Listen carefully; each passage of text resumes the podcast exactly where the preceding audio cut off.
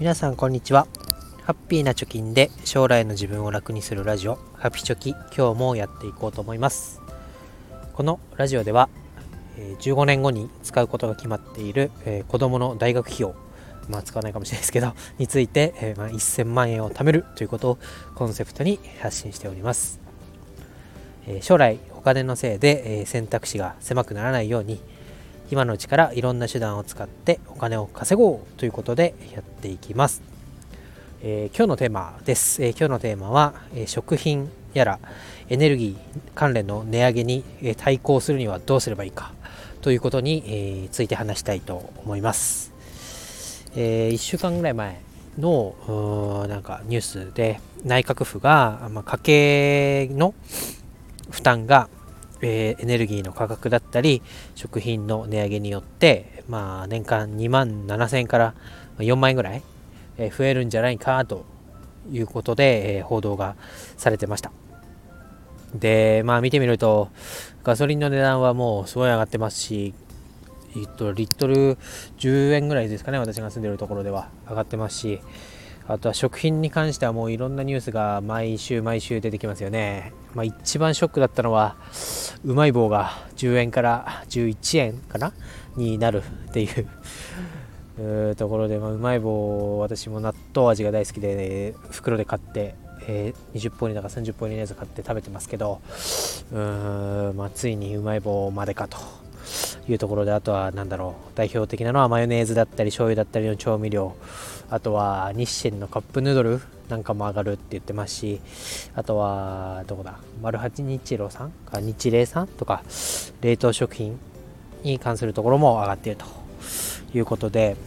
えー、まあ、どうしようということですよね。えー、でまあ、結論から言うと、まあ、給料を上げるか何かを減らすしかないよねというところに、まあ、どうしてもなると思います。うんまあ、この食品とガソリンとかエネルギー、まあ、内訳を見ると、まあ、食品はだいたいマックスで1万円ぐらい普通に生活してれば、まあ、使っている金額っていうのが高くなる、まあ、商品の値段が高くなるわけですからその分今まで買っていたものがちょっとずつちょっとずつ積み重なって、えー、まあ、1万円ぐらい高くなるんじゃないかと。で、えー、ガソリンとか灯油とかエネルギー関係電気ガスについては、まあ、2万から3万ぐらいが上がって、まあ、トータル4万ぐらい3万から4万ぐらいの値上げになる値上げというか、えー、と家計に占める割合が増えるんじゃないかなと言われてます。でまあしょうがないですよね。ガソリン上がったらマクドナルドのポテトもこっちに来れないですし、まあ、来たとってガソリンが上がってるわけですから値段も高くなるっていうのは、まあ、まあ、誰が考えても分かることで、まあ、受け入れなきゃいけないし、まあ、個人レベルではもう歯止めが効かないとこれをこう受け入れない以外の方法はない。かつこれら、まあ、電気ガスとか食品っていうのは、まあ、お金を持っているから、えー、払わなきゃいけないとかはたまた、えー、コロナで厳しいから払いたくないと言っても払わなきゃいけないこう誰もが受けなきゃいけない、えー、ダメージに分類されると思います、まあ、絶対電気とかガス使いますし、まあ、うまい棒は食べなくてもなんとかなるかもしれないですけど食品トータルで見たらマヨネーズなんか醤油とかそういう調味料なんかに代表されるように絶対使う。料理をしている限り絶対使うし外食食べるにしても使われているものが値上がりしているということで、まあ、全員均等にダメージがあるものだなと思います。で、えー、まあ、3万から4万円ぐらい上がるってなると月に換算すると、まあ、あ2 3 0円、まあ、5000円ぐらいを見ておけばまあいいのかなということでじゃあ5000円をどうするか。で給料を じゃあ値上げに合わせて上げてくださいと言って上がるかというと、まあ、無理ですよね。自分の 立場から言っても無理ですよ。いやお前が頑張れっていう、まあ、頑張ったとしても周りが値上げしてる中でで自分たちも、まあ、コロナで収益が減った部分もありますし、えー、いろんなねそのエネルギーが上がったっていうのは会社にとっても会うんと電気やらパソコンやら、えー、使ってるので、えー、それも会社も、えー、まあ、値上げを食らっているということで、まあ、給料は簡単に上げられないよねということになりますよね。うんじゃあどうする？なんか減らそうっていうことになりますけど、まあ、しつこいですけど、まあ、簡単に減らせる方法としては、まあ、今3大キャリアの携帯を使っている人月、えー、5000円以上携帯に払っている人がいたら、えー、格安 SIM のブランドに変えましょうということは繰り返しになりますけど、まあ、ここが一番手っ取り早いかなということと、まあ、金額的にも1回変えてしまえば、えー、まあ、8000円ぐらい払ってる人がいれば3000円ぐらいに収まりますから、えー、5000円っていうのは、まあ、その変えるだけで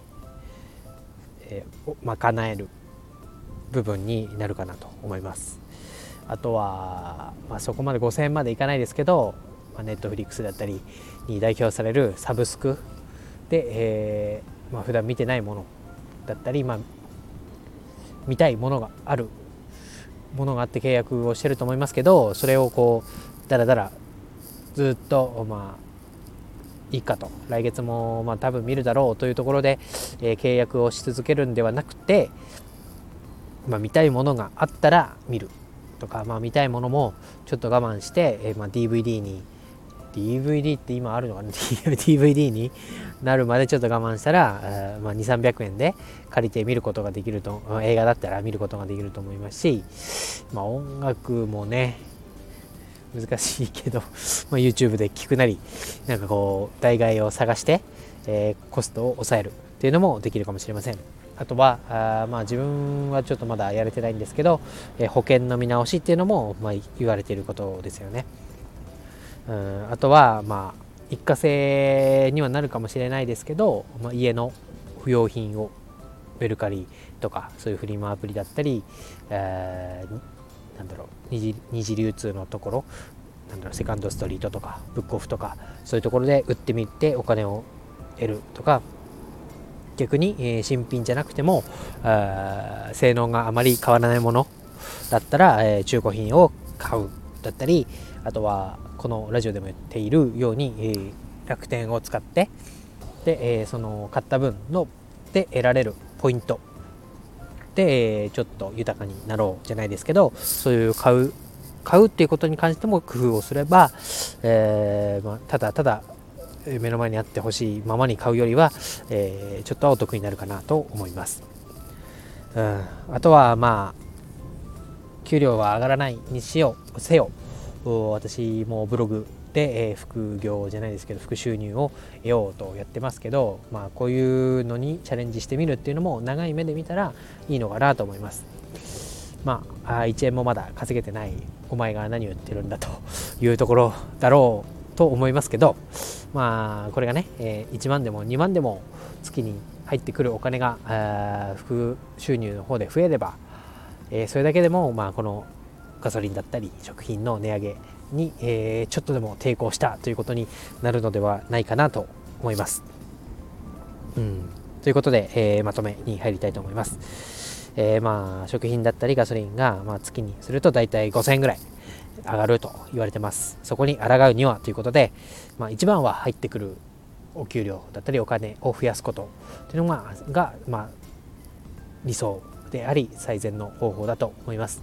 えー、しかし、まあ、すぐにはいかないということで、えー、まあ、即効性があるものとしては、えー、格安 SIM に変えてない人は変えてみる、えサブスクもただ混ぜとね、え毎月契約しているっていう方だったら見直してみる。また保険も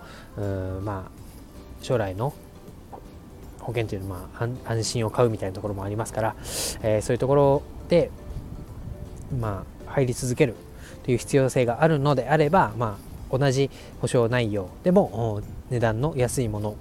を変えてみるとか見積もりを取ってみるという行動を起こしてみるというのも一つだと思います。あとは家の中で使ってないものを売って、えー、現金に変えてみる。あとは必要なものは新品じゃなくてもいいもの。に関しては中古で買ったり、まあ、品質をと品質じゃないや、えー、なんかなんだろ